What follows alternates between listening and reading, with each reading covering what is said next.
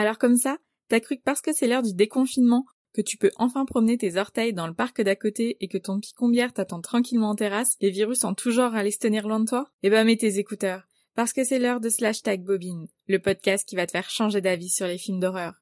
Et aujourd'hui, de son appartement post-confiné, Jeanne vient te parler de La Nuit des Morts Vivants dans un mini-numéro, un film de Georges Romero qui raconte une histoire de morts qui reviennent à la vie pour enlever celle des vivants et de vivants euh, qui ne savent plus s'ils doivent sortir ou se faire sortir, hein, ou tu sors ou je te sors, mais faut prendre une décision.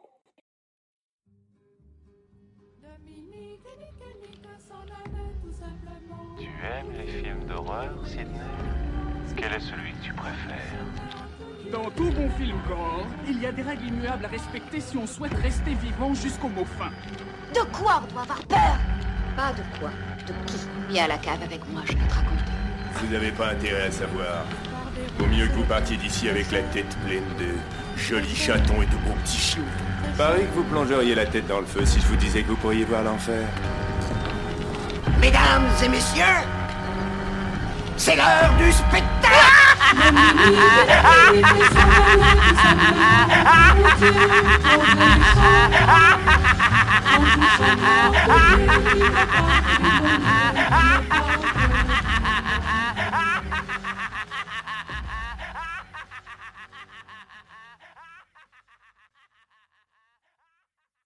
Salut salut Pour ce nouveau petit format des slash tag bobines, c'est moi, Jeanne, qui revient un peu te parler. Et aujourd'hui, avec une thématique un peu particulière, on va parler zombies, morts-vivants, revenants, tout le mot que tu veux utiliser pour parler de ces êtres humains, plus trop humains, mais qui aiment bien euh, côtoyer les humains, avec le classique du genre. Parce que oui, s'il ne doit en rester qu'un, c'est bien la nuit des morts-vivants de Georges Romero qu'il faut garder selon moi. L'histoire est simple, une jeune femme Barbara et son frère Johnny se font attaquer dans un cimetière par un drôle de bonhomme. Barbara s'en sort et trouve refuge dans une maison aux côtés de Ben, de la famille Cooper et du couple formé par Tom et Judy. Mais bon, voilà, tu le devines, la maison se retrouve vite encerclée par ces femmes et hommes qui ne sont plus vraiment humains et qui sont particulièrement chelous. Et bon, ça sent pas très très bon. Ils peuvent venir te chercher, Barbara. Je t'en prie, quel idiot ils vont venir te chercher, Barbara Oh, je t'en prie, tu es aussi idiot qu'un gamin C'est pour toi qu'ils viennent Regarde, en voilà qui vient vers nous. Ok, le scénario jusque-là est ultra classique, tu vas me dire. Rien d'innovant et d'original, on l'a revu mille fois depuis. Et Romero lui-même a souvent déclaré que son film était mal réalisé, un travail de débutant fait de bouts de ficelle. Et en plus, quand tu vois la bande-annonce, tu dis ok, ça c'est un zombie, mais ça me fait absolument pas peur, c'est pas du tout effrayant. Et ouais, mais justement, comme je l'ai dit, c'est depuis. Parce que il faut se replacer dans le contexte. Lorsque La Nuit des Morts Vivants sort, on est en 1968, la figure du zombie est une figure rare dans la pop culture, et le film va en à peine 1h20 créer le mythe du mort-vivant occidental et contemporain. Mais avant ça, remontons un peu le temps. Et voyons de plus près cette histoire de mort-vivant. Le zombie vient tout d'abord de la culture voodoo haïtienne du XVIe siècle.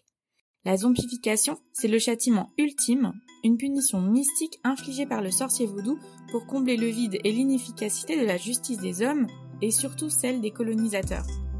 C'est un moyen pour les esclaves de renverser le pouvoir en devenant à ce moment-là les maîtres. On va priver une personne de son libre arbitre et empêcher la mort de venir à lui pour le punir de ses mauvaises actions. Il est désormais coincé dans un monde qui ne peut plus être le sien, puisqu'il ne peut plus agir comme bon lui semble, et il doit agir en esclave, aux ordres de celui qui aura réclamé sa zombification. Le zombie alors n'est pas un mort revenu à la vie, c'est un homme qui ne peut plus décider de sa vie, qui n'a plus la liberté, et ça, c'est pire que la mort en fait. On est loin du zombie actuel, il ne veut pas manger de chair fraîche, il n'est pas victime d'un virus ou d'un monstre enragé qui croque à tout bout de champ tout le monde. Ça, ça va venir plus tard. Donc pour le moment et jusqu'au début du XXe siècle, on n'est pas sur une figure horrifique occidentale codifiée comme le vampire par exemple. Et à part par-ci par-là dans la littérature ou au cinéma, on n'en entend pas vraiment parler. Sauf que, en 1932, White Zombie, le premier film d'Hollywood avec un zombie, apparaît on va commencer alors à observer un retournement de situation. Le zombie, c'est un personnage vide pour l'Occident. On peut lui faire dire et le faire devenir ce qu'on veut. C'est absolument pas comme Dracula, par exemple, ou comme les vampires, qui sont tellement ancrés dans nos imaginaires que on peut pas décider du jour au lendemain de dire ok, mon personnage de vampire, il va kiffer la yoli.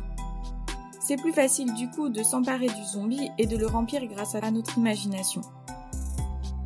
Et le XXe siècle, c'est le siècle des bouleversements sociétaux et sociaux. Entre le capitalisme, les guerres, les génocides qui succèdent, les nouvelles manières de travailler, l'individualisme, la nouvelle manière de repenser la famille, la société, etc., etc., etc., on a besoin de figures qui vont être aux ordres de notre imagination. Et c'est là que le zombie humain privé de son libre arbitre tombe à pic. Il devient l'illustration des angoisses occidentales, c'est-à-dire devenir un esclave moderne au service de son usine ou de pulsions de consommation permanente. C'est-à-dire aussi qui risque de devenir invisible dans la société et de mourir socialement tout en restant en vie. C'est le monstre qui représente l'angoisse du chaos et de la destruction du monde lisse d'aujourd'hui et qui révèle surtout l'inhumanité des hommes et des femmes par un terrible jeu de miroir. Et c'est là qu'on revient vers Georges Romero.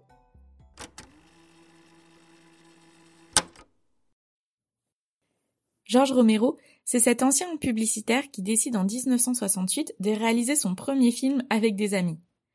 Il adapte Je suis une légende de Richard Matheson, une nouvelle publiée en 1954. Il le fait de manière film d'exploitation, destiné aux drive-in et aux ados américains pour se faire remarquer et se lancer. Il le voit vraiment comme un tremplin pour sa carrière. La nuit des morts vivants devient alors un huis clos en noir et blanc parce que c'est moins cher, caméra à l'épaule parce que ça aussi ça coûte moins cher, et qui fait jouer ses propres producteurs et pour lequel on emprunte la voiture de la mère d'une des actrices parce qu'on n'a pas les moyens d'en acheter une exprès. Ou aussi dans lequel on utilise plutôt de la sauce chocolat que du faux sang parce que bah évidemment ça coûte aussi moins cher et que avec le noir et blanc bah ça permet d'être plus réaliste. La Due des morts vivants, c'est vraiment un film d'amis. Il est réalisé assez naïvement dans ses effets spéciaux, dans sa manière de tourner les choses, et pourtant il est vraiment fondateur. Quand on le regarde, on regarde vraiment un film moderne pour énormément de raisons. Déjà, comme on l'a vu un petit peu plus tôt, la thématique. Le zombie, c'est pas encore un personnage qu'on voit régulièrement. Mais aussi, et je pense surtout, dans son ancrage dans la société américaine alors en pleine contre-culture. On ne peut pas passer à côté du personnage de Ben. L'acteur Dwayne Johnson, qui interprète Ben, le personnage principal, est noir.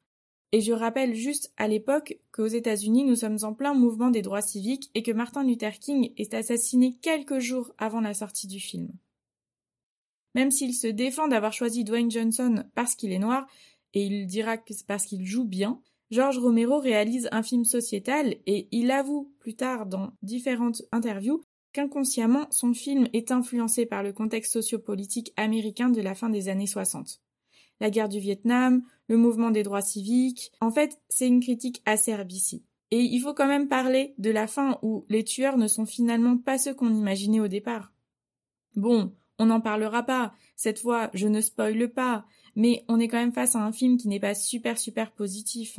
Il est ultra violent, et encore aujourd'hui, petit aparté, je dirais juste qu'un enfant peut en cacher un autre, à toi de voir la ref, et pour ça, à toi de voir le film mais du coup un film qui est vraiment angoissant et provoquant. Ici on a vraiment un film avec un scénario révolutionnaire pour l'époque. Il n'y a rien qui coche les conventions du genre de l'époque. On n'a pas de romance, même si on a un couple de jeunes ados. On n'a pas d'héroïsme. On n'a pas de happy end. En revanche, ce qu'on a, ce sont des personnages ultra parano qui vont se tirer dans les pattes en permanence et c'est quand même tout un symbole de se rendre compte que c'est à cause de la famille parfaite américaine qui est à l'image de la famille des années 50 qui va enchaîner les mauvais choix et qui va faire que le groupe va aller à la catastrophe. Le film est plutôt lent. Ça, je peux pas te mentir, il n'y a pas d'explosion, il ne se passe pas 15 euh, attaques à la minute, euh, il n'y a pas du sang qui gicle d'une veine, d'une artère à tout moment, ça c'est clair et net. Mais le scénario est tellement bien construit que la sensation d'étouffement et d'oppression va crescendo et que la violence est de plus en plus inévitable et du coup c'est terrible. On sent venir l'horreur, mais on n'arrive pas à détecter d'où elle va provenir. De l'intérieur, de l'extérieur, de ses semblables ou de l'étranger effrayant. De mon côté, j'ai ressenti bien plus de frayeur devant La Nuit des Morts Vivants que devant Hérédité de Harry Astor, par exemple, qui a pourtant fait énormément parler de lui. La frayeur de Barbara, elle aurait pu être la mienne. L'énergie du désespoir de Ben aussi. Et forcément, on se met à leur place, on se demande qu'est-ce qu'on aurait fait, parce qu'il n'y a pas de bonne solution. Et la fin est véritablement glaçante. Alors si mon moi, né début des années 90 et du coup biberonné aux zombies et aux références multiples à la saga Romero, ressent de la frousse, franchement, j'ose pas imaginer à la sortie de ce premier opus ce que ça a dû être. Et oui, premier opus parce que La Nuit des Morts Vivants, c'est le premier d'une série de six films. George Romero, il va revenir aux zombies régulièrement dans sa carrière, qui est un peu en dents de scie, et ça jusqu'en 2009. Et tous vont, au-delà de l'ambition de faire peur, être des critiques acerbes de la société. À chaque fois, il essaye de critiquer le consumérisme, la manière d'être avec ses semblables, et c'est à mon sens ce qui fait la force de la série Mort-Vivant. Elle apporte une vraie réflexion sur notre humanité, et c'est ça qu'on cherche dans les films d'horreur, c'est un miroir de la société. Donc voilà, depuis la sortie de ce film, la figure du zombie s'est multipliée et s'est vraiment affinée, et elle s'est aussi imposée.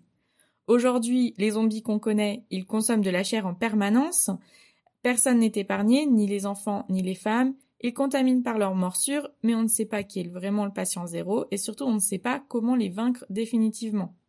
Le cerveau est mort, mais c'est pourtant ce qu'il faut écraser pour s'en sortir.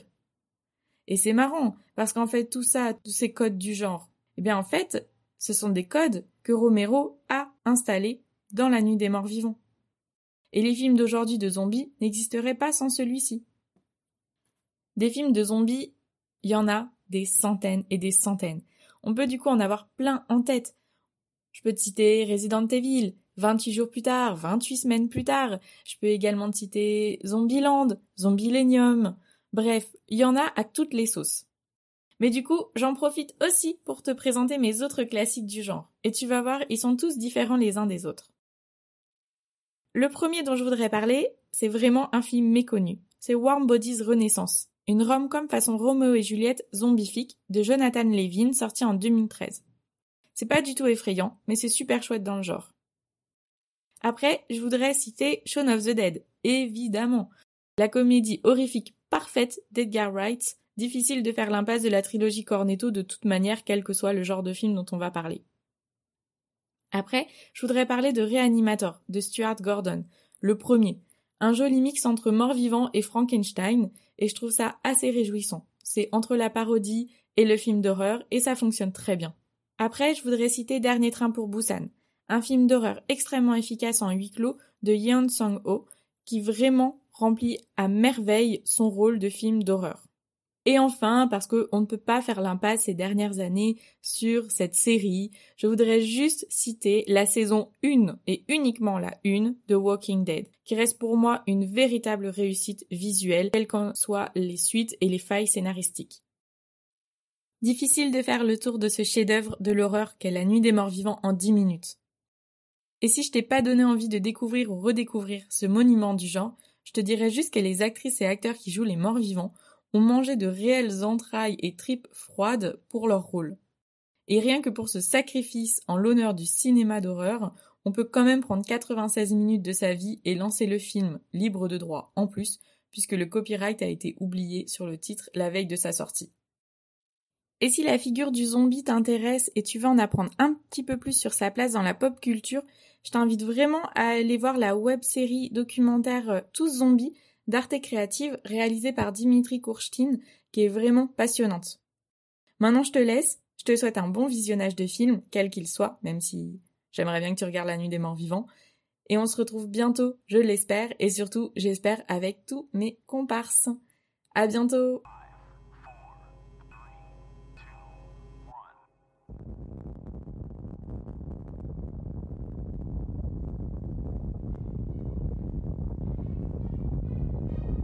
In a world full of haters stands a single group who clearly separate themselves from the rest.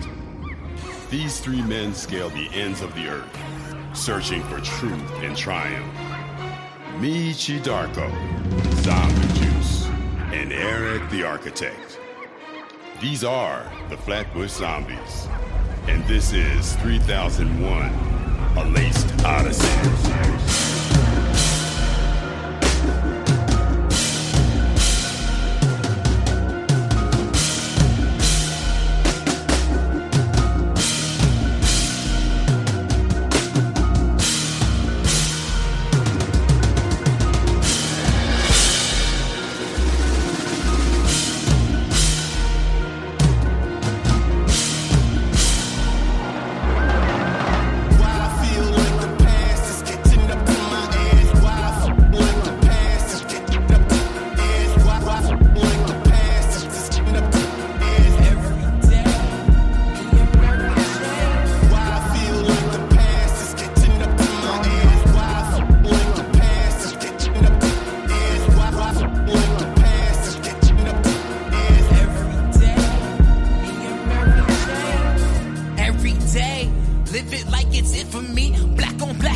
My roots. This is my ghetto symphony. Shout out to my fam and my homies. We making history. Never had a degree, but the streets made me a sicker breed. Every day another drug experimental. And my mental had to tone it down. I couldn't see without my liquid liquid. Had to learn how to balance life, man. I can't fucking stand it. Court fees, oh please, nigga. Where's your fucking menace? How you hate on us but claim the king of NY? These niggas ain't Guess? I'm in the lobby right now, 1655. I got a bitch like Cardi B, bet that ass sitting nice. Don't gotta go to South Bronx to get your furious five. 40 ounce of malt liquor, joint stuffed with the pie. Boss nigga, best nigga, let y'all do deciding. Hot spitter, dead niggas, man, we been through the wild. Somebody call them up and let them know I've been doing it. You're not that inventive with that colored hair, you're losing it. I'm an everyday struggle till I get to the top. I study Kim, Big Tech, 9, 2, pop, come my crib, unannounced. I got